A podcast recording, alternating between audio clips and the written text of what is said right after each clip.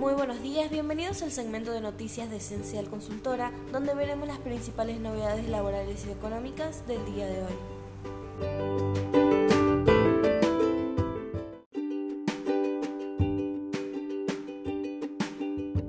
Muy buenos días, bienvenidos al segmento de noticias de Esencial Consultora, donde veremos las principales novedades laborales y económicas del día de hoy.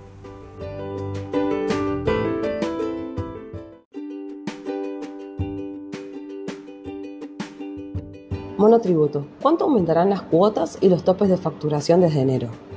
A partir del 1 de enero de 2022 empezarán a regir los nuevos valores para el monotributo, tanto para los topes de facturación de cada categoría como los valores de las cuotas mensuales, los que tendrán un incremento del 26%.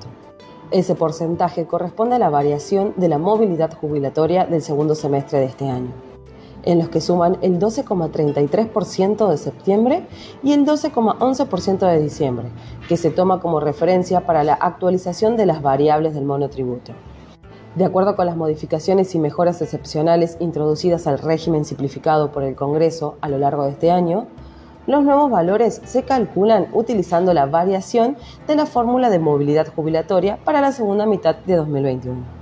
Nuevas escalas y cuotas del monotributo a partir de la actualización del 26%, los pequeños contribuyentes de la categoría que hasta ahora abonaban una cuota mensual de 2.646 pesos en concepto de los tres componentes del monotributo, salud, jubilación, impositivo, pasarán a pagar 3.334 pesos con 24 centavos mientras que el tope de facturación anual para la categoría A ascenderá de 370 mil pesos a 460 mil pesos. En términos mensuales, podrán facturar en promedio hasta 38 mil 850 pesos. En caso de monotributista de la categoría B que paga mensualmente 2.958 pesos, desde enero abonará 3.728 pesos. En cuanto a la escala, pasará de 500.000 pesos a 693.000 pesos anuales y el monto máximo mensual ascenderá a 57.750 pesos.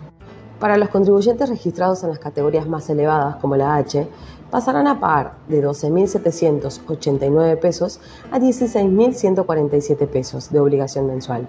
El tope de facturación ascenderá a 3.276.000 pesos anuales o 273.000 pesos mensuales. Finalmente, los pequeños contribuyentes dedicados a la venta de cosas muebles tienen la posibilidad de facturar hasta 338.500 pesos mensuales, categoría K o 4.662.000 pesos anuales.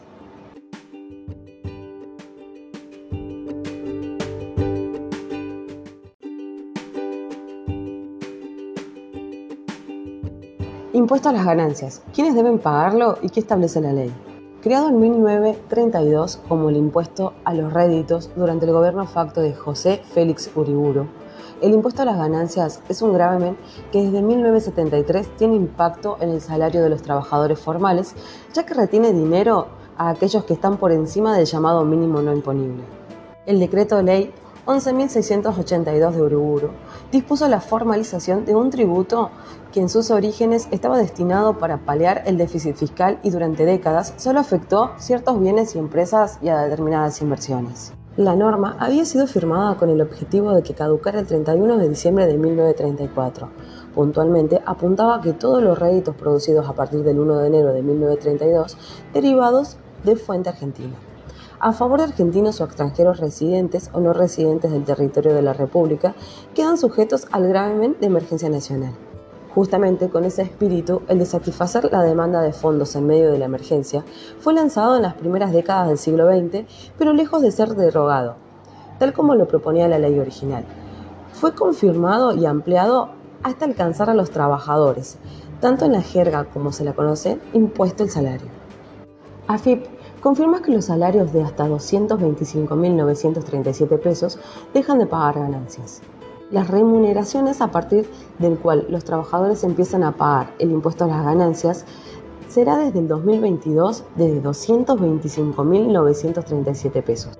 El salario mensual que se tiene en cuenta emerge de la actualización de ingresos de 150.000 pesos definido por la ley 27.617 con el 50% del RIPTE. El incremento en las remuneraciones alcanzadas por el impuesto a las ganancias también se da para los salarios mensuales entre los 225.937 pesos y los 260.580 pesos brutos. La medida también exime del pago del sueldo anual complementario a los trabajadores y trabajadoras cuya remuneración promedio mensual del primer semestre no supere los 225.937 pesos. Con el objetivo de fortalecer el proceso de recuperación del poder de compra, los trabajadores en 2021, el nivel de salario a partir del cual se paga el impuesto a las ganancias se incrementó en dos oportunidades. La primera fue cuando pasó a 150 mil pesos brutos en junio, de acuerdo a lo establecido por la ley 27.617. La segunda fue un adelanto a cuenta del incremento anual que llevó el valor a 175 mil pesos en septiembre el decreto 220 detalló que anticipaba de manera parcial la actualización anual. Por eso, el cálculo de enero se realiza en relación al valor inicial de 150 mil pesos. Con la aplicación del 50,62% que surge del RIPTE, se actualiza también el mínimo no imponible, que quedó en 2022 en 252.564 pesos por año. A su vez, la deducción por cónyuge pasará a 235.457 pesos, mientras que por hijo es de 118.741 pesos y llegará a 237.483 pesos en el caso de los hijos con incapacidad.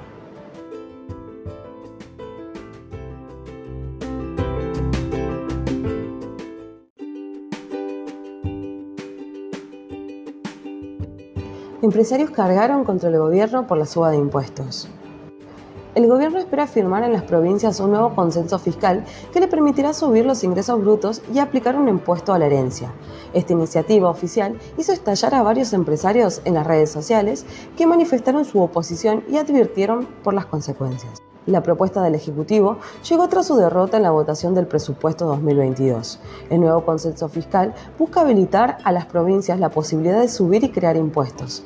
Esto se suma al aumento de bienes personales que grava los bienes situados en Argentina la Asociación Empresaria Argentina, la Unión Industrial Argentina y la Cámara Argentina de Comercio advirtieron que una nueva suba de presión fiscal sobre el sector privado impactará los niveles de inversión, el crecimiento y la generación de empleo de calidad en el país.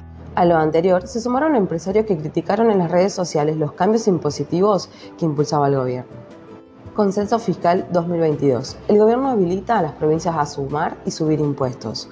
El consenso le permitirá a las provincias mantener hasta fin de año de 2022 los impuestos provinciales como ingresos brutos, sellos e inmobiliario por encima de lo acordado en el Pacto Fiscal de 2017. De acuerdo al borrador, las provincias podrán imponer el impuesto a la herencia. Las provincias y la CABA, dentro del transcurso del año 2022, procurarán legislar un impuesto a todo aumento de riqueza obtenido a título gratuito como consecuencia de una transmisión o acto de naturaleza que comprenda a bienes situados en su territorio.